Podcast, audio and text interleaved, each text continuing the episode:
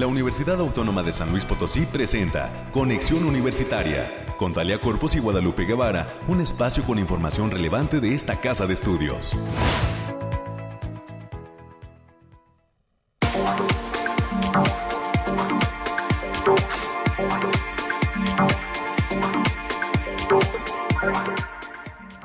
Señoras, señoras, señoras, ¿me escucho? Bueno, sí, ahí estamos ya, ¿verdad? Bueno, parece que era llamada telefónica, pero no.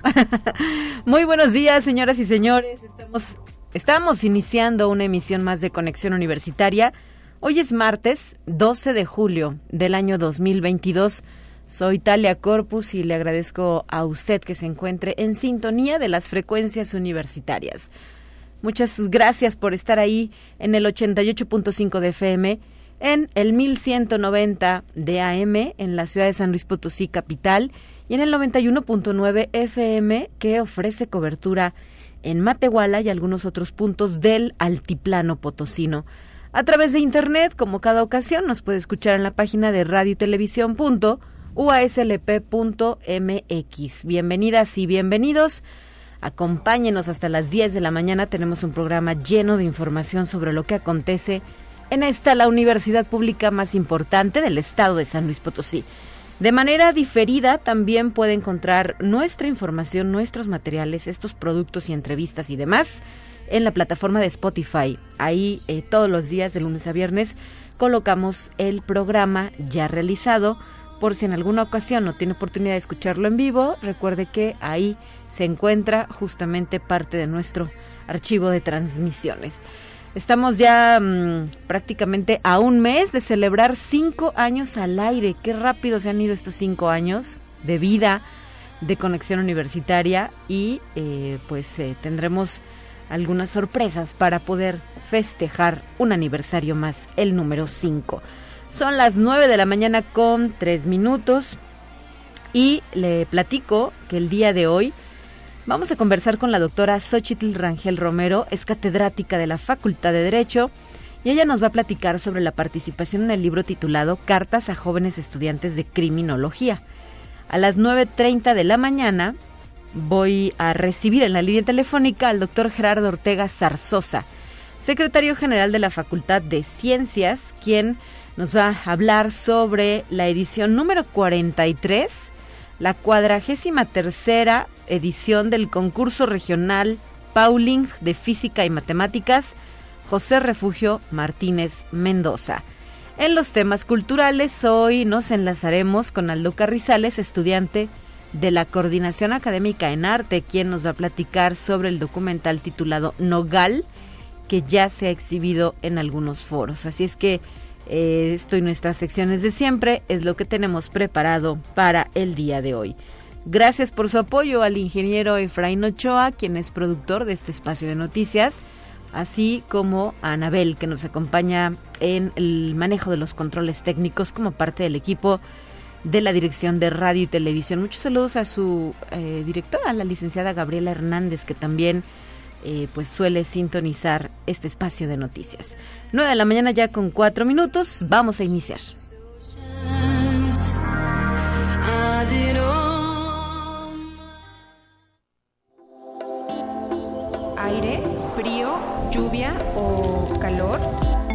Tus dudas con el pronóstico del clima. Regresó el calor de verano al estado de San Luis Potosí después de esos días lluviosos y agradables, un tanto frescos a diferencia de otros momentos. Le platico a usted que en cuestiones climatológicas el día de hoy la zona altiplano tiene pronosticada una máxima de 34 y una mínima de 16 grados centígrados. Además, hay la probabilidad de lluvias con chubascos puntuales a partir de la tarde y viento del sureste con rachas de 45 y hasta 60 kilómetros por hora en áreas serranas. Para la zona centro, donde se ubica nuestra ciudad capital, se pronostica hoy una máxima de 30, una mínima de 14 grados, así como lluvias con tormenta eléctrica principalmente al norte de esta zona y viento de componente este con rachas de hasta 50 kilómetros por hora. Esto sería por la tarde. Para la zona media, el termómetro sube a los 37 grados centígrados, pronosticada como máxima, y desciende a los 17 como mínima. Además, se adelanta que habrá probabilidad de lluvias puntuales con tormenta eléctrica al norte también de esta zona y viento de componente este con rachas de 45 kilómetros por hora. ¿Y qué le cuento de la Huasteca? Bueno, ahí los huevos se han de cocer si los lanzo no al aire, porque la temperatura ambiente máxima para el día de hoy está pronosticada en 40 grados centígrados, muchísimo calor para la zona Huasteca. La mínima de tan solo 23 grados, que también es muy caliente, y eh, también se adelanta que existe la probabilidad de lluvias y lloviznas puntuales en áreas de sierra, vientos de componente este con rachas de hasta 45 kilómetros por hora. Así es que así pinta el clima en el estado de San Luis Potosí en pleno verano. Ojalá que por ahí nos cayera algo de lluvia, ¿verdad? Se ha adelantado que puede suceder, ya veremos qué pasa. Esta mañana el eh, cielo se veía bastante despejado, la verdad es que no se avisoraban nubes de lluvia, unas nubes por ahí desdibujadas, ¿no? Unas nubes eh, pasadas por aire. Así es que estaremos atentos a lo que sucede en el resto de las horas para saber finalmente cómo se comporta el clima en la ciudad capital. Mientras tanto, las recomendaciones pues no están de más, hay que hidratarse bien, hay que evitar exponerse a la fuerza de los rayos del sol entre mediodía y hasta las 4 o 5 de la tarde y tener especial atención con nuestros niños y niñas que por cierto pues muchos ya deben estar en casa, ¿no? Porque ha concluido a inicios de este mes el ciclo escolar y eh, con nuestros adultos mayores y recordar que no podemos bajar la guardia también ante la situación de COVID-19 en el estado potosino Hoy continúa la vacunación y de verdad que es un gusto ver cómo niñas, niños y sus papás están asistiendo a esta cita con la vacuna contra COVID-19. Me tocó ver algunas filas en lo que es la zona del Instituto Mexicano del Seguro Social, nuestro IMSS de Zapata,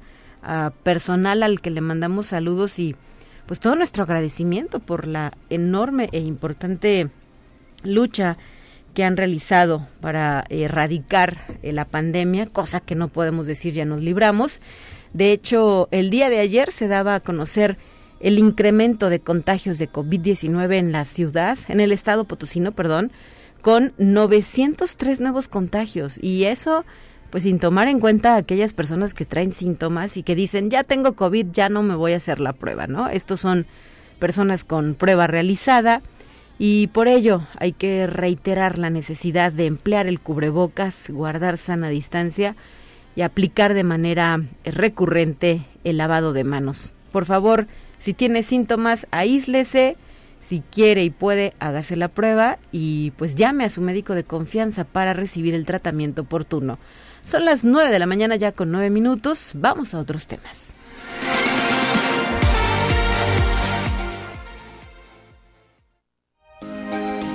Escucha un resumen de Noticias Universitarias. Para esta sección, la licenciada América Reyes ya nos acompaña, quien tiene preparado el reporte. Así es, Estela, muy buenos días para usted, para ti, para quienes nos sintonizan a través de las diferentes frecuencias. Saludos a nuestros compañeros allá en Matehuala. Y bien, martes 12 de julio, hoy es Día del Abogado y de la Abogada. Así que desde aquí mandamos muchos saludos a la comunidad de la Facultad de Derecho Abogado Ponciano Arrega Leija, así como también en la Facultad de Estudios Profesionales Zona Huasteca, allá en el Campus Valle. Saludos a su director, al licenciado Isa Clara, también desde aquí muchos saludos, y a toda la comunidad de, de abogados. Así es, hoy hay que recordar que esta eh, fecha surge precisamente pues de una efeméride ligada al estado de San Luis Potosí, porque un día como hoy, pero de 1865, murió el jurista Ponciano Arriaga Leija, liberal potosino que participó en la redacción de la Constitución de 1857 y justo es el nombre que lleva nuestra Facultad de Derecho en la capital potosina, Ponciano Arriaga Leija. Así es que como lo refieres América, Felicidades a las y los abogados del Estado de México, del Estado de San Luis Potosí y de México, por supuesto. Iba a decir del mundo mundial, pero no, nada más eso aplica nada más. A, nuestro, a nuestra región. Así es, uno de los tres días que celebran, ¿verdad? Porque tienen varios. Eh, eh, este, están como enfermería también, tienen como varios. Que en, enero, y luego lo cambiaron a mayo, me parece. entonces tienen varias, varias, varias fechas. Bueno, pues muchas felicidades. Así es. Y bien, la Facultad de Ciencias Sociales y Humanidades, a través de la licenciatura en Lengua y Literatura Hispanoamericanas, inician el día de hoy el tercer viaje lingüístico y literario con el lema 15 años construyendo con palabras, que comprende un ciclo de conferencias y mesas redondas y que va a tener lugar en dos sedes, que como es la Facultad de Ciencias Sociales y así como en el Instituto Potosino de Bellas Artes. Para mayores informes pueden consultar la página oficial en Facebook arroba Ciencias Sociales y Humanidades. Nos comentaba la, eh, la coordinadora de este, de, este, de este proyecto que, bueno, los dos años anteriores lo habían hecho vía, vía este, remota y que esta es una buena oportunidad, pese a, bueno, que todavía seguimos en pandemia, no hay que olvidarlo, pero también hay que con todas las medidas sanitarias se puede llevar a cabo y que sea un encuentro cara a cara de, y que la gente lo disfrute y con la presentación de conferencias plenarias, ponencias, seminarios, así como exhibición y concurso de carteles, los días 30 de junio y 1 de julio se llevó a cabo el segundo ciclo de seminarios de tecnología y gestión del agua, el cual fue organizado por el posgrado en tecnología y gestión del agua de la Facultad de Ingeniería de la Universidad Autónoma de San Potosí.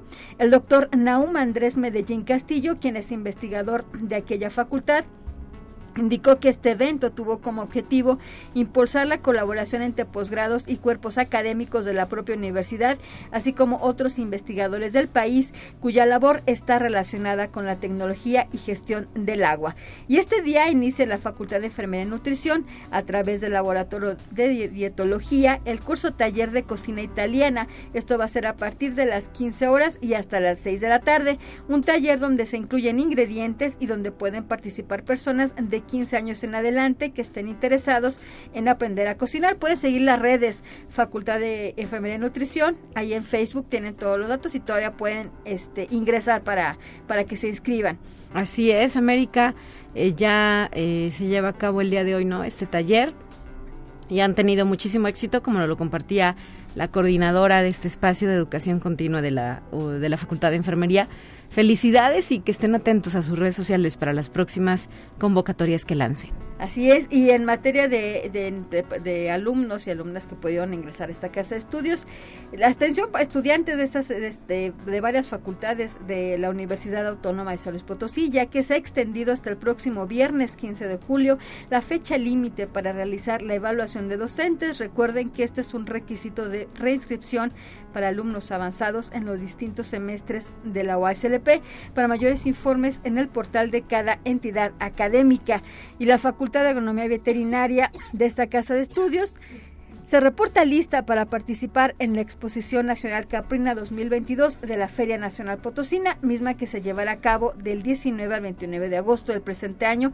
Y hay que recordar que siempre la Facultad de Agronomía saca dentro de los primeros lugares en distintas eh, razas Sí, en los certámenes que se organizan, ¿verdad? Muchísimas felicidades. Siempre nos eh, pone el nombre UASLP en alto y además habla de la calidad de la investigación que se realiza en nuestra facultad. Así es. Y, ya, si ya usted ya está pensando en, los libros del próximo año, ciclo escolar semestre, la librería de esta casa de estudios invita a todos y todas las interesadas en surtir su lista de libros para los distintos niveles educativos a través del WhatsApp, apúntele bien, 44 46 67 47 44. Hay que recordar que la librería de esta casa de estudios tiene convenio con Educal Editorial Ochoa y la Libre Española. Entonces también para que vayan haciendo sus listas y no vayan y no vengan hasta el centro, mejor manden un WhatsApp. recordamos que estamos en pandemia, entonces esa es muy buena opción. Les repetimos el teléfono 44 46 67 47 44 para que puedan surtir su lista de libros. Y la Universidad Autónoma de San Luis Potosí y la red de posgrados en gobierno y políticas públicas están invitando al primer seminario de jóvenes investigadores en gobierno y políticas públicas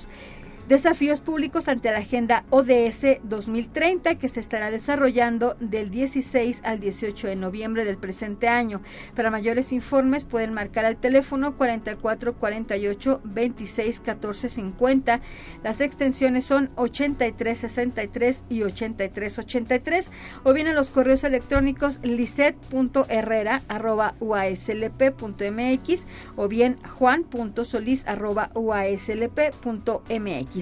Y la revista mexicana de educación ambiental Yundecua mantiene abierta su convocatoria dirigida a la comunidad universitaria y al público en general para recibir colaboraciones que serán publicadas en su número especial dedicado a la educación ambiental para la sostenibilidad, comunicación y tecnologías de la información. La fecha límite para recepción de trabajos es el próximo 24 de julio del presente año y pueden ser enviados en español, inglés y portugués. Así lo dio a conocer la doctora Mariana Buendía Oliva, quien junto con el doctor Marcos Salgara está coordinando esta publicación de divulgación científica, la cual es editada por la Agenda Ambiental.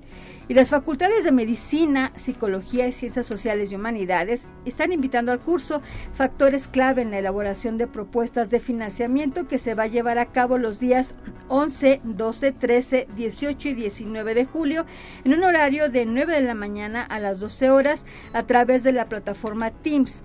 Los facilitadores serán los doctores Nicolás Timothy Kaufman, la doctora Gabriela Silva Maceda, la doctora Úrsula Fabiola Medina Moreno, así como el doctor Alex Alexander Betancourt Mendieta para mayores informes en el correo institucional a través del cartero. Y la Facultad de Ciencias Sociales anda muy movidita y tiene varios, varios cursos y también está manteniendo abierta la convocatoria de ingresos para el posgrado en estudios latinoamericanos en territorio, sociedad y cultura en su grado de maestría promoción 2023-2024, así como doctorado promoción 2023-2027. La recepción de documentación permanece abierta con fecha límite al 7 de octubre del presente año. Para mayores informes, las y los interesados pueden marcar el teléfono 44 48 32 10 00 las extensiones 9214 y 9254 o bien pueden mandar un correo a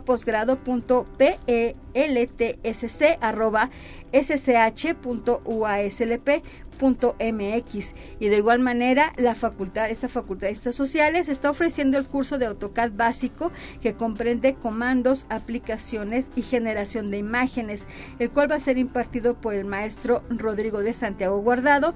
Esto es del 8 al 12 de agosto del presente año en un horario de 9 a 14 horas. Para mayores informes en el correo heidi.cedeno.uaslp.mx muy bien, y hasta aquí concluimos. Perfecto, hasta ahí llegamos con la información del día. 9 de la mañana ya con 18 minutos. Eh, no olvide que además este martes el Cineclub de nuestra institución nos ofrece eh, una función interesante en el arranque de su ciclo que eh, justamente pues releva el que ya terminó de Toy Story. Este ciclo, perdón, no era Toy Story, era Pixar, ¿verdad? Era el nombre del ciclo. Este ciclo se titula El cine onírico de Gondry y hoy toca la película Eternal Sunshine of the Spotless Mind. Esto será en punto de las 7 de la noche en su casa de siempre, el auditorio Rafael Nieto. Cooperación simbólica, estudiantes e INAPAM 10 pesos, entrada general 15 pesos para ver la el eterno resplandor de una mente sin recuerdos, ¿no? Le pusieron en español a esta película que por cierto caracteriza a Jim, Carrey en lo que sería pues uno de sus pocos papeles serios más allá de la comedia. No se la pierda. Inicia el ciclo El cine onírico de Gondry. 9 con 19. Vamos a nuestra primera entrevista.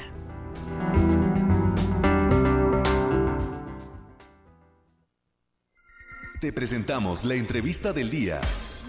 Y en esta ocasión, con el gusto de saludar ya en la línea telefónica a la doctora Xochitl Rangel Romero, quien es catedrática de la Facultad de Derecho. Muy buenos días, doctora, y por cierto, feliz Día de la Abogada. Muchas gracias, Talía, saludándote con mucho gusto y saludándote eh, a tu auditorio. Y hoy, para que nos comparta lo que ha representado llevar a cabo este trabajo que se ve reflejado en el libro titulado Cartas a jóvenes estudiantes de criminología. ¿Qué nos puede decir sobre el proyecto? Sí, Talia, muchas gracias. Eh, este libro fue una coordinación del doctor Manuel Lauri Arechiga y la doctora Ana María Esquivel Hernández.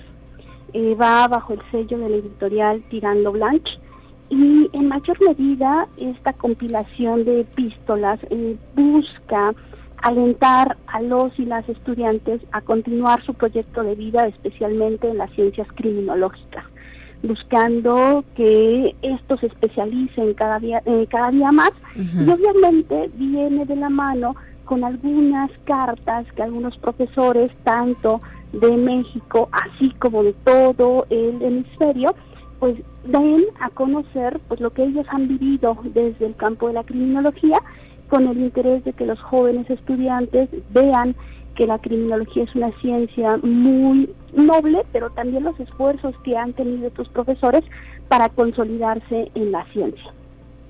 En este sentido, ¿cuándo se realizó la invitación y qué tipo de texto preparaste, doctora, para esta participación? Gracias, Calia. La invitación se hizo desde el año pasado y la idea fue escribir sobre el lenguaje criminológico, cómo nosotros podemos eh, desde la ciencia de la criminología tener un lenguaje que puede compaginarse con otras ciencias y que en mayor medida busca en, en el sentido científico adentrarse a un conocimiento vasto y profundo de lo que le toca a la criminología, que en mayor medida es entender los conflictos que suceden en la sociedad. Y a partir de aquí, eh, te platico que estuvieron invitados muchos profesores, Panamá, Honduras, México, no se diga, Brasil, Argentina, y cada uno de ellos desde sus áreas, las ciencias forenses, la psicología forense, la odontología forense, la criminología, pues fueron dando algunas recomendaciones de qué eh, el estudiante de criminología, qué debería de observar y cómo lo debería de realizar. Ok. Perfecto. ¿Tiene algún título su texto, doctora? Mi texto viene dentro del libro Cartas a jóvenes estudiantes de criminología y especialmente el capítulo que yo te estoy comentando es cómo ser un mejor eh, alumno y alumna de criminología el lenguaje criminológico. Excelente, ese es el título que usted le otorgó a su texto. Ese es el título que yo le brité a esta carta, que busca en mayor medida hacer referencia a que la criminología tiene un lenguaje que tiene que ceñirse con otras ciencias para ser entendido. ¿Sabe con qué totalidad de textos, es decir, con qué número de textos se integra este libro? Sí, Talía, más o menos este libro se está integrando con más de 25 epístolas a jóvenes estudiantes. Muy bien, ¿y se puede adquirir a través de qué formas? ¿Está a la venta? Está a la venta bajo el sello editorial de la eh, de Tirando Blanche y ya está en circulación en todas las librerías del país. Muy bien, y la recomendación obviamente es que las y los estudiantes o recién egresados pues lleven a cabo la lectura de estos textos. La reflexión también tiene que ver con que los estudiantes que dediquen su vida a especializarse en la criminología se ciñan a un estudio verdadero de la investigación criminológica, siendo esta la única forma de entender y comprender y ayudar al Estado en los fenómenos que hoy tiene de criminalidad y no obstante eso, pues lograr de forma efectiva eh, la prevención de estos efectos y obviamente dar a la comunidad esas respuestas que hoy se requieren. Claro, y en este sentido, doctora, se me ocurre que también quienes aspiren a ingresar a esta licenciatura que se ofrece dentro de nuestra Facultad de Derecho, pues lleven a cabo la lectura del libro, ¿no? Para ir teniendo una idea de qué les depara. Sí, así es. También puede servir como base de orientación educativa con el interés de que estos jóvenes que quieren incursionar a estas ciencias y que esperamos no sea un futuro muy lejano, pues puedan entender y conocer algunas soluciones a diversos conflictos que ya han tenido mayormente algunos especialistas y que con esto puedan seguir cimentando su conocimiento y puedan elegir verdaderamente la ciencia que mejor les convenga para su vida profesional. Y doctora, eh, ¿cuál es el estado en este momento de la ciencia criminológica? ¿Cómo ha venido eh, creciendo, no sé si llamarlo de esa manera, eh, la forma en la que ustedes pueden incidir justo en lo que nos refería, ¿no? Las políticas públicas, eh, las formas de atender de manera preventiva el, índice de criminalidad que se presenta en nuestra sociedad. ¿Qué está pasando con, con esta área del conocimiento? Sí, Gracias, Talía, por preguntar. Realmente ahora, desde la Autónoma de San Luis, hemos hecho un gran empuje con los empleadores y con el mismo gobierno, con el interés de que observen que la criminología es la única forma de entender y comprender y también de realizar muy buenos ejercicios de prevención. Ya derivado desde nuestra primera generación hasta esta que ya se va a incorporar y la que va saliendo, pues hemos tenido ya muy buenos eh, ajustes de nuestros alumnos con el campo empleador y se está observando que es muy necesaria la criminología con el interés de seguir fomentando las funciones que el Estado tiene. Si bien es cierto, pues tenemos hoy en día un gran repunte de muchos fenómenos, no menos cierto lo es que el criminólogo puede ahondar y entender perfectamente todos estos, no necesariamente desde el enfoque de la criminalidad, sino cualquier otro fenómeno que tenga como derivación alguna efectividad, un impacto en la comunidad y que pueda ser en mayor medida eh, mejor efectivo eh, tanto los recursos que emplea el Estado, así como los recursos que se emplean para esa difuminación o disminución. Claro, y pues qué decir también de la forma en la que la tecnología irrumpe eh, justo en esos índices de criminalidad e incide, ¿verdad? Así es, hoy tenemos ya estos medios tecnológicos que se han vuelto de mucha ayuda para el Estado, la ciberseguridad y todos esos elementos de tecnología, pero que también es cierto lo es, que también pueden ser usados de forma diferente con el interés de menoscabar. Por eso es muy importante que los profesionistas y el propio Estado en algún momento tengamos los conocimientos adecuados y idóneos con la finalidad de utilizar estas herramientas en beneficio y pro del Estado y la sociedad. Pues ahí eh, parte de lo que usted ha reflexionado dentro de este libro titulado Cartas a jóvenes estudiantes de criminología, doctora Xochitl Rangel Romero. Eh, no sé si quiere agregar algo antes de despedirnos. Gracias, Tania. Sí, pues muchas gracias. Aquí desde la licenciatura en Criminología de la Universidad Autónoma de San Luis Potosí, pues estamos apoyando en esa gran responsabilidad social que tenemos con nuestra comunidad y con nuestro Estado en los fenómenos que están ocurriendo todos los días y que desgastan el tejido social. Entonces seguimos impulsando que nuestros estudiantes y la comunidad vuelvan y confíen no solamente en el Estado, sino en, en, la universidad y que sus profesionistas están a la altura de entender y dar respuesta de calidad a esos fenómenos que están ocurriendo y eh, algunas palabras para sus estudiantes de nuevo ingreso. Sé que no eres la coordinadora de la carrera, pero eh, si eres una docente con reconocida y larga trayectoria. Doctora, ¿qué nos puedes decir a estos jóvenes? Pues estamos muy contentos de que hayan elegido a la licenciatura en criminología y a la facultad de Derecho para que inicien y den término a su proyecto de vida y que mayormente estamos también muy complacidos de que sean las aulas universitarias de la Facultad de Derecho quienes reciban y egresen a esos criminólogos que tanto requiere la comunidad y el Estado. Muy bien. Gracias, doctora Xochitl Rangel Romero. Saludos hasta la Facultad de Derecho. Y pues ya, todo apuntando a que en julio, en agosto próximo, perdón, iniciemos un nuevo ciclo escolar. Muy buenos días. Sí, está bien. Muchas gracias. 9 de la mañana ya con 29 minutos haremos un corte. De regreso, más temas. Vamos a platicar sobre la cuadragésima tercera edición del concurso regional Pauling de Física y Matemáticas José Refugio Martínez Mendoza.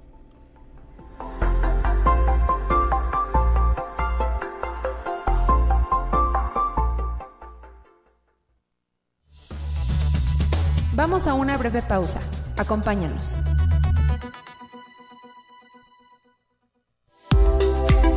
Conexión Universitaria ya regresa con más información. Te presentamos la entrevista del día. En la línea telefónica se encuentra el doctor Gerardo Ortega Zarzosa, secretario general de la Facultad de Ciencias, a quien le doy la bienvenida a Conexión Universitaria. Buenos días, doctor. Muchas gracias, buenos días. Gracias por la invitación. Y el motivo de esta llamada es platicar los detalles de lo que será la edición número 43, la cuadragésima tercera edición del concurso regional Pauling de Física y Matemáticas, José Refugio Martínez Mendoza. ¿Qué onda con este evento, doctor? Se nota que hay tradición, ya 43 ediciones. Eh, ¿Y qué sorpresas han preparado para esta ocasión? Adelante. Efectivamente, les platico que Este concurso inició en la época de los 75, donde precisamente el profesor eh, Refugio Martínez, eh, conocido como Flash, era de los principales este, actores, este, junto con otro grupo de, profesores, y bueno, eh, empezó a cobrar este, tradición continuamente, hubo interrupciones en, diferentes épocas, como la que sufrimos en 2020 y 2021 por la pandemia. Eh, y bueno, no ha sido continuamente desde el 75, sino ya tuviéramos una un número mucho mayor de, de ediciones. Sí. Y bueno, participó un, un, físico, eh, eh, eh, premio Nobel de Física, en, en, una de las ediciones, donde nos dio mucho gusto, este porque reconoció la labor que se hace de incentivar a la niñez, a la juventud, a acercarse a la ciencia. En esta edición del FISMA tenemos 14 concursos estábamos realizando ya 24 concursos, decidimos por todavía por la pandemia bajarlo a, 14.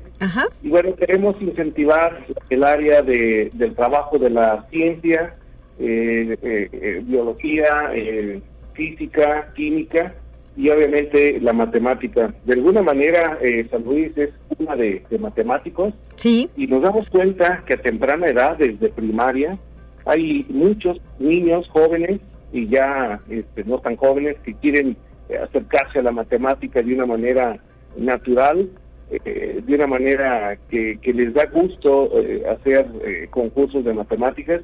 Y bueno, es una, una tradición. En esta edición estamos contando con una participación de 470 estudiantes en las cuatro sedes. Que ya están inscritos, ¿verdad? Ya están listos para presentar sus exámenes. Listos, este examen se lleva a cabo el sábado, eh, matemáticas en las cuatro sedes, Matehuala, Río Verde, Tamazunchale y aquí en la capital. Y lamentablemente no tenemos la misma respuesta para física, para química, para biología. Este, de alguna forma tenemos que hacer trabajo todavía para que eh, los jóvenes se, este, se arrimen a estas disciplinas. Tenemos una participación de 350 estudiantes. Este número bajó respecto a otros años, en otros años hemos tenido eh, más de mil estudiantes y bueno, este entendemos que todavía tenemos efectos de la pandemia. Muy bien. Em, en este sentido, eh, doctor, ¿qué pasa después de presentar estos exámenes? Bueno, normalmente eh, sabemos que hay grupos que estudian matemáticas, que estudian biología, que estudian química, inclusive física, a niveles de competencias de olimpiadas, entonces, este es una, un escenario para, ahora sí que para mostrar fuerza. Normalmente el concurso eh, eh, tiene un costo, un costo cuota que eh, va engrosando una bolsa que a final de cuentas se reparte. Entonces, estos estudiantes vienen por su premio económico. En esta edición, este año 2022, decidimos llamarlos sin cuota y sin premio económico, simplemente el reconocimiento. Y bueno, es, un, es un gusto saber que un alumno, vamos a decir, de una comunidad de, de saca un lugar séptimo y la familia viene desde que aquella comunidad a San Luis, aquí a la capital, a la Facultad de Ciencias, a recibir este premio, este reconocimiento. Entonces, está muy bien valorado el concurso, nuestras escuelas en la capital hacen competencias, este, tienen grupos de preparación en todo el año. este, tenemos escuelas que, están continuamente poniendo sus ojos en que sus alumnos participen en este evento. Oiga, eh, doctor, ¿y cómo se preparan los chicos y las chicas para presentar esta gran prueba que nos dice será el próximo sábado 16 de julio, ¿verdad? Esa es la única fecha de presentación. El sábado es matemáticas eh, y viernes 15 eh, es ciencias, eh, ciencia natural ah, para primaria, química, biología y física para secundaria y física para prepa. Bueno, este, efectivamente hay grupos, este, no quiero mencionar colegios para no herir sus susceptibilidades. claro. Hay, colegios que desde empezando el año lectivo empiezan a detectar alumnos que son candidatos a este concurso. Obviamente cuando el alumno gana, pues se le da prestigio al, colegio. Entonces, este, inclusive hay alguna escuela, quizás me estén escuchando, que viene ahora sí que en, grupo, en escuela, nos mandan muchos estudiantes de todos los niveles. Entonces, este, ellos se preparan, efectivamente. Son, son exámenes no académicos, son concursos. Sí. Este, les preguntamos a los estudiantes, bueno, hay un comité que prepara los exámenes, pero la idea es que eh, nosotros detectemos que efectivamente hay, hay cuestiones que, que puedan salir de lo estándar. Eh, recuerdo una edición que hubo un estudiante en Matehuala, en una comunidad de Matehuala, que nos que nos sacó, nos sorprendió, obtuvo un examen de matemáticas excelente. Wow. ¿Cuántas veces se ve un resultado como ese, doctor? No es fácil, no es fácil, pero nuestra duda es, estamos en San Luis, a distancia, hicimos el examen, copió. Entonces, comité, este, queremos reunirnos con el estudiante. Y nos sorprendió porque ella sacaba raíces cuadradas sin calculadora. El, concurso no, no permite usar calculadora, pura habilidad. Y entonces, este, eh, lástima que no le pudimos dar seguimiento a este estudiante de secundaria. un estudiante muy brillante. Claro, eh, tenía eh, pues un futuro promisorio, ¿no? Claro, a través de la historia del FISMA hemos vamos, me cuento como parte de ella, eh, participé en la edición de 1975, yo un jovencito estudiante de secundaria, y, bueno, este parte de, por qué decidí estudiar física, pues este precisamente esos concursos. Así como mi historia hay muchos, hay otros doctores ya que pues este, participaron en su época de jóvenes en, en estos concursos hay familias que participan, cuando digo familias son cuatro jóvenes eh, pertenecientes a una familia, que deciden eh, estudiar para participar en los concursos y han desarrollado ya su vida profesional de una manera exitosa. Entonces, efectivamente, este concurso incentiva a ir un poco más de lo que revisan los niveles básicos, eh, medio, para que pueda pueda sobresalir a futuro. Excelente, pues ahí eh, ya el momento casi final, ¿verdad?, de conclusión de este certamen que tendrá, eh, ¿nos puede resumir en, cuántos participantes en total? Nos daba las cifras separadas, ¿verdad, doctor? Sí, para el de ciencias son 350 estudiantes en las cuatro sedes, San Luis contiene la mayor eh, cantidad, y matemáticas 470 estudiantes nuevamente en las cuatro sedes, en los niveles primaria, secundaria y bachillerato. Primaria dividimos en tres áreas. Normalmente hacíamos el concurso a nivel primaria y este, nos reclamaban los profesores, oye, mi, niño quiere participar, pero está en segundo de primaria o primero de primaria. Entonces decidimos hacer dos niveles, tres niveles en primaria, le llamamos eh, petit a los pequeñitos, primero y segundo de primaria, kids, eh, tercero y cuarto de secundaria, y simplemente eh, matemáticas o ciencias naturales para cuarto y quinto de primaria. Entonces tenemos tres niveles y es sorprendente cómo algunos niños de primer año logran resolver problemas de mejor manera que los de segundo, etcétera, etcétera. Tenemos muestras, este, ahora sí que, que nos, nos llenan de gusto. Claro, ¿y cómo se difunde esta convocatoria? Ahora eh, ya está por realizarse el examen, pero si el próximo año alguien quiere participar, ¿qué debe hacer?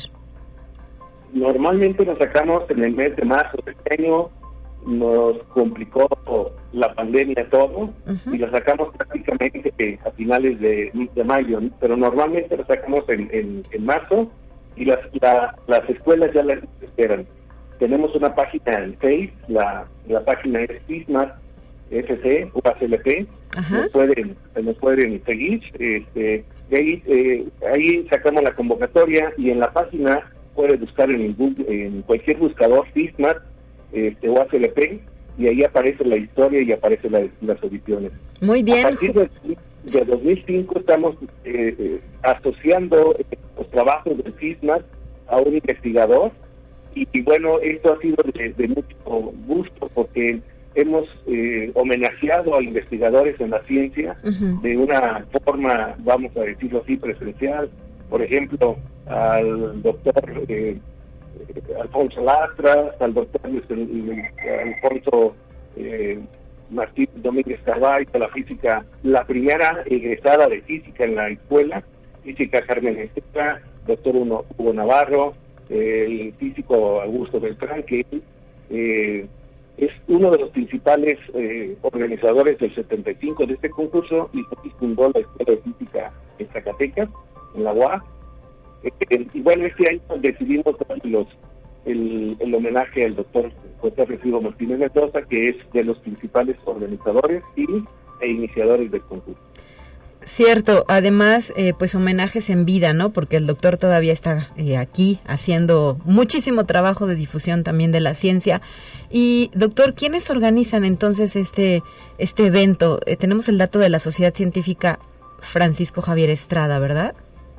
Así es, fuertemente el doctor Refugio Martínez Mendoza, su servidor Gerardo Ortega, el doctor Hernán González Aguilar, y bueno, tenemos comités organizadores en las tres sedes, eh, la doctora Ruth eh, en la Coara, la doctora Pilar eh, Rodríguez en, Tamazunchale y el doctor Jaime Hernández en Río Verde. Perfecto, pues muchísimas gracias por habernos acompañado en esta ocasión. Que sea un éxito el certamen y cuántos lugares se otorgan para cada categoría. Normalmente tres lugares eh, aunque ahora estamos tres lugares en premio, aunque ahora estamos eh, pensando incrementarlo a cinco, eh, el reconocimiento a los cinco primeros lugares en cada nivel. Así es. De los 14 concursos, perfecto. Muchísimas gracias. Gracias, saludos a todos. Hasta la próxima al doctor Gerardo Ortega, secretario general de la Facultad de Ciencias. Y cuando son las 9.44, tenemos lista nuestra siguiente sección. Le invito a escuchar.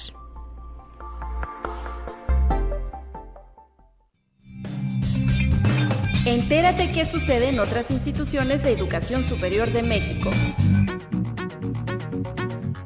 En México padecen glaucoma un millón y medio de personas. A nivel mundial, según la Organización Mundial de la Salud, tiene un registro de que 60 millones de personas la padecen. Se trata de una enfermedad neurodegenerativa que no se cura, pero se puede controlar. Es un padecimiento silencioso y con frecuencia sintomático.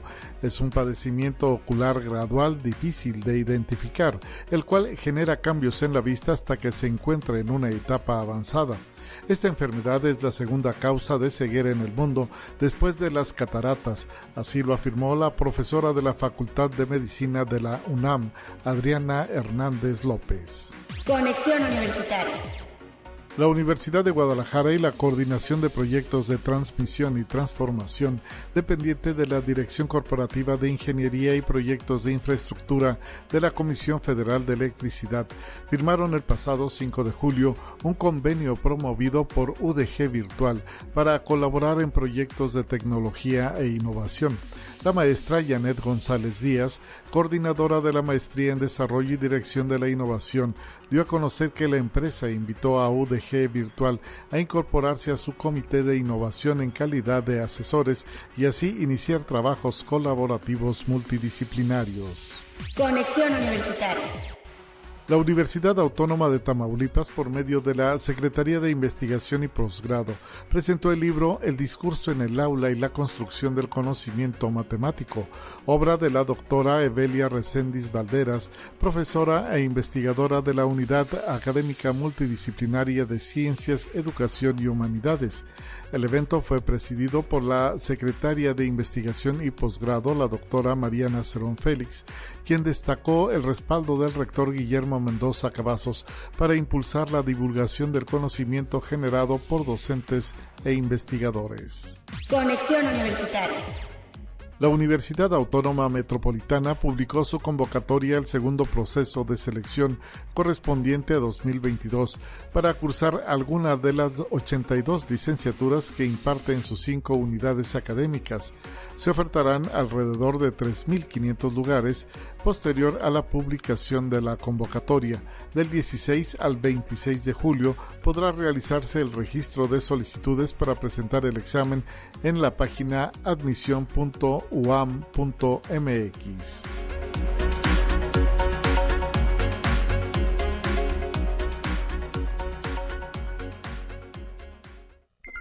Te presentamos la entrevista del día.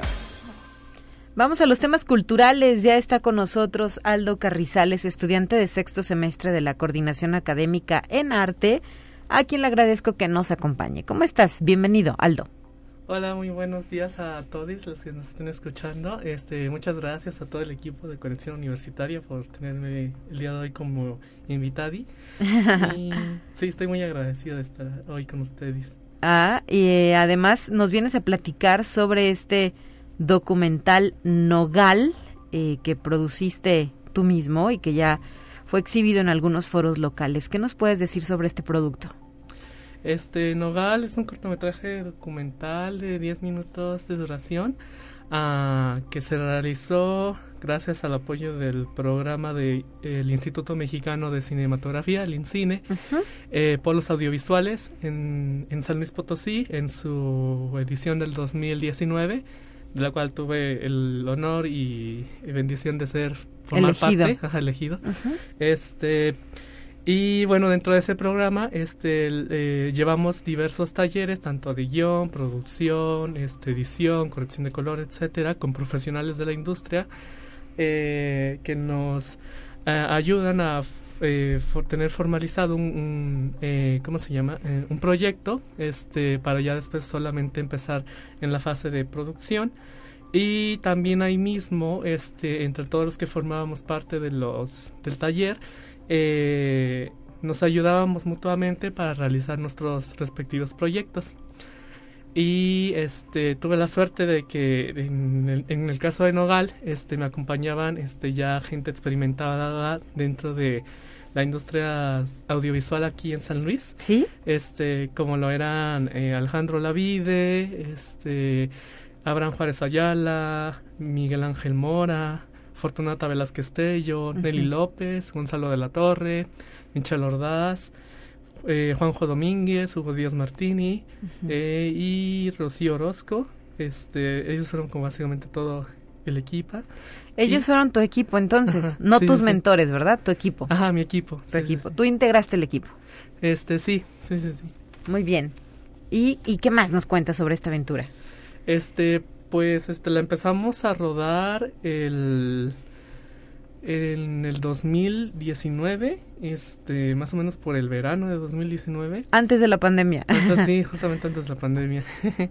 y este y todo el Ah, sí, adelante. No, no, tú dime, tú dime. Y todo el rodaje este fue eh, una experiencia maravillosa, porque además este el cortometraje habla acerca de la relación que tiene mi abuelo con su huerta y yo siempre este, lo que quise hacer con él es como hacerle un tributo a él eh, y también a la huerta porque ambas ya ambas son como un sí mismo ambas son como uno solo ay Dios ajá, y ah y este y eh, entonces este pues básicamente la huerta también es como una representación de todo el legado de mi abuelo ya que le dedicó toda su vida a ella y él es amante del trabajo de campo. Este, ¿De qué región es originario? ¿Dónde vive? ¿Dónde tiene su huerta? Nosotros somos de Soledad. Este, la huerta está ubicada cerquitas de la Plaza Citadina. Este, entonces, eh, también, este, por eso mismo era importante como para mí hacerlo, porque también se está, urbanizando, urbanizando mucha soledad. Entonces era importante eh, también para mí como ver que a pesar de que estamos todavía como en ese proceso de urbanización, todavía quedan estos pequeños espacios como de resiliencia que se debe mucho al cariño hacia la tierra y al amor del trabajo de campo que tienen sus respectivos dueños. En este caso, por ejemplo, mi abuelito Marciano Carrizales, que en ese entonces tenía eh, 92 años, ahorita ya tiene 96. y sigue de pie. 97. Sí, este Afortunadamente sí está en muy buena salud. Este, bueno, ahorita ya también ya por la edad ya no puede seguir trabajando su huerta, que es lo que él quisiera, pero ya la edad ya no nos lo permite. Claro. Y, ajá. y eh, el nombre, ¿cómo elegiste titularlo así, Nogal? Ah, porque hay un nogal dentro de la huerta que es como súper emblemático, no solo por lo que significa para mi abuela, sino también este para todos nosotros y porque así a simple vista es lo primero como que te llama la atención porque es un lugar como de unos 6 metros no más este 11 12 por ahí o sea está grandote y este inclusive se puede ver hasta por afuera lo grande que es y así. Entonces es como muy simbólico. Aparte de que también es muy padre porque cuando mientras estaba haciendo el proceso de preproducción, sí. Eh, en, las, en, las, entrevistas previas que le decía mi abuelito, él me mencionaba que ese fue un árbol que él sembró cuando era niño. Ok. A los, exactamente a los ocho años de edad. Entonces, básicamente, pues el, el nogal ha crecido con él. Casi centenario, ¿verdad? Ajá, sí. Qué interesante la historia que nos relatas. ¿Dónde se puede apreciar este documental? ¿Y qué duración tiene? Este tiene una duración de 10 minutos. Este lo pueden apreciar en mi Instagram personal que se llama eh, arroba aldo.n carrizales palomo. Y este ahí lo podrán encontrar. Este obviamente en un poquito de baja calidad, pues porque es Instagram. Claro, sí. Pero este y también lo pueden encontrar ya en alta calidad en Filmin Latino. Forma parte okay. en el catálogo de Filmin Latino. Y para ingresar a Filmin Latino, pues lo único que hay que hacer es registrarse. Eh, registrarse. Sí, sí claro. Oye, ¿y a qué otros lugares, en qué otros lugares ha sido presentado? ¿Dónde se ha exhibido? Nogal ha tenido, gracias a Dios, hemos tenido la oportunidad de estar presentes en varios festivales. Este, por ejemplo, en el Festival de Cinema eh, Caurau de Brasil. Uh -huh. Este bueno, obviamente todos los festivales que voy a mencionar, todos fueron en el 2020, que Ajá. fue cuando lo empezamos, lo empecé a, a festivalear. Sí. Este, a, andar de gira, ¿verdad? Ajá, y obviamente por lo mismo del 2020, pues obviamente yo no fui a estos lugares. Todo fue ¿verdad? en línea. Todo fue en línea, exactamente. Este, también fue en el FICMA MX 2020, o sea, el Festival Internacional de Cine de Medio Ambiente, eh, que es, es, una colaboración entre España y México. Uh, también estuvimos presentes en el Hidalgo Film Fest de ese año y también este, estuvimos presentes en el eh, Live Up eh, Live Up Sensations, que es un pequeño festival que se hace por parte del, de la compañía independiente de cine Live Up en Reino Unido. Uh -huh. Este y por ejemplo acá en San Luis nos hemos estado exhibiendo en la Cineteca. Afortunadamente que es un espacio que me gusta mucho, este, como, como cinéfilo es como... Emblemática, Ajá. la Cineteca Alameda, ¿no? Eh, ahí nos hemos exhibido tres veces, gracias a Dios. Uh -huh. Este, y eh, también nos hemos exhibido en el Auditorio Rafael Nieto de mi universidad. Okay. Este, fuimos parte de la muestra de cortometrajes potosinos del Festival de Cine de la USLP en su cuarta edición. Uh -huh. Este... También estuvimos en el Festival Internacional de Cine de San Luis, realizado acá en el año 2020 también precisamente. Y este pues sí afortunadamente hemos estado con mucha actividad. Sí. Y lo que falte no porque me imagino que todavía estarás presentando este producto. Sí sí sí sí gracias a Dios. Muy bien. Oye Aldo pues muchísimas felicidades y gracias por traernos esta información a conexión universitaria estás a la mitad de tu carrera, eh, ¿te has visto involucrado todavía más en las cuestiones cinematográficas? Es decir, después de esta experiencia, ¿ya tienes claro que sigue? Sí, este, gracias a Dios he tenido la oportunidad de, de seguir continuando con mi camino, porque pues esto es como mi pasión y lo que quiero, a lo que me quiero dedicar y este, a lo que tengo amor, este, que es el cine. Y he tenido la oportunidad de trabajar, este, como asistente de dirección en varios cortometrajes, tanto documentales como de ficción. Por ejemplo, ahorita actualmente estoy de asistente de dirección de Jair Torres, uh -huh. este que él es estudiante de la, no, egresado, mejor dicho, de la licenciatura en cine y animación digital de la UNIAT. Y él está haciendo su cortometraje de titulación llamado Wayak, que es un corto de animación stop motion. Eh, y ahí andamos apoyando a todos los chicos. Este, todos son amigos que decimos míos, todos súper talentosos. Y eh, también andamos escribiendo nuestro primer corto de ficción. Y pues eso es esto ahorita como en lo que... Andas entretenido. y a la par, bueno, eres estudiante de nuestra coordinación académica en arte. Gracias, Aldo, y enhorabuena. De nuevo cuenta para ti, para todo tu equipo. Felicidades por este premio. Muchísimas gracias. 9 de la mañana ya con 57 minutos nos despedimos con la última sección de este programa. Los temas de ciencia están preparados ya y de esta manera le invito a que también el día de mañana regrese en punto de las 9 de la mañana a la sintonía de Radio Universidad. Estará al frente de Conexión Universitaria mi compañera y colega Guadalupe Guevara. Soy Telecorpus y me despido deseándole un excelente martes 12 de julio. Hasta la próxima.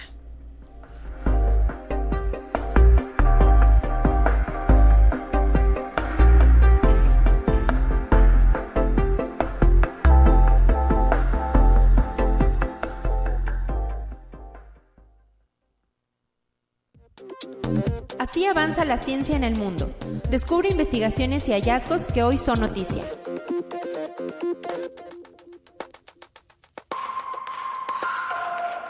Un equipo de ingenieros con sede en la ciudad china de Tianjin ha desarrollado un coche eléctrico que se alimenta completamente con la energía solar y no utiliza combustibles fósiles ni fuentes de energía externas, lo que lo hace verdaderamente libre de emisiones.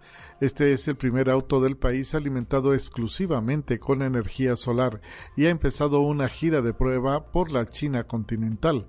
El coche ha sido llamado Tianjin fue desarrollado en solo cinco meses por 42 empresas y tres universidades chinas. Conexión Universitaria. Un grupo internacional de científicos reveló una nueva hipótesis que explica la posible formación de la Tierra tras analizar las composiciones químicas de diversos elementos terrestres mediante experimentos de laboratorio y simulaciones de computadora. Así lo informó la Escuela Politécnica de Zurich. La investigación ya está publicada en la revista Nature Astronomy. Los investigadores propusieron estudiar otra posibilidad para demostrar que nuestro planeta no se forma a partir de condritas, sino de planestesimales, que no son otra cosa más que cuerpos sólidos que surgen durante la acumulación de material a través de su atracción gravitatoria. Conexión Universitaria. Un caso de cólera ha sido registrado en la Universidad de Wuhan, China, informan las autoridades sanitarias locales. La infección se detectó el pasado fin de semana a un estudiante de posgrado que sufrió vómito, diarrea y fiebre.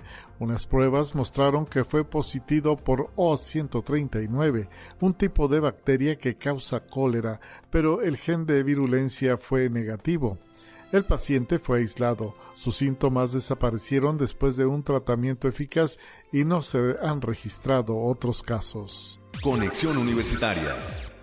China ha iniciado la construcción del radar de mayor alcance del mundo que podrá detectar objetos hacia de 150 millones de kilómetros de la Tierra el enorme complejo de varias instalaciones llamado China Fuyan consistirá en radares distribuidos con más de 20 antenas que tendrán un diámetro de 25 a 30 metros y se ubicará en el municipio de Chongqing, en el suroeste del país.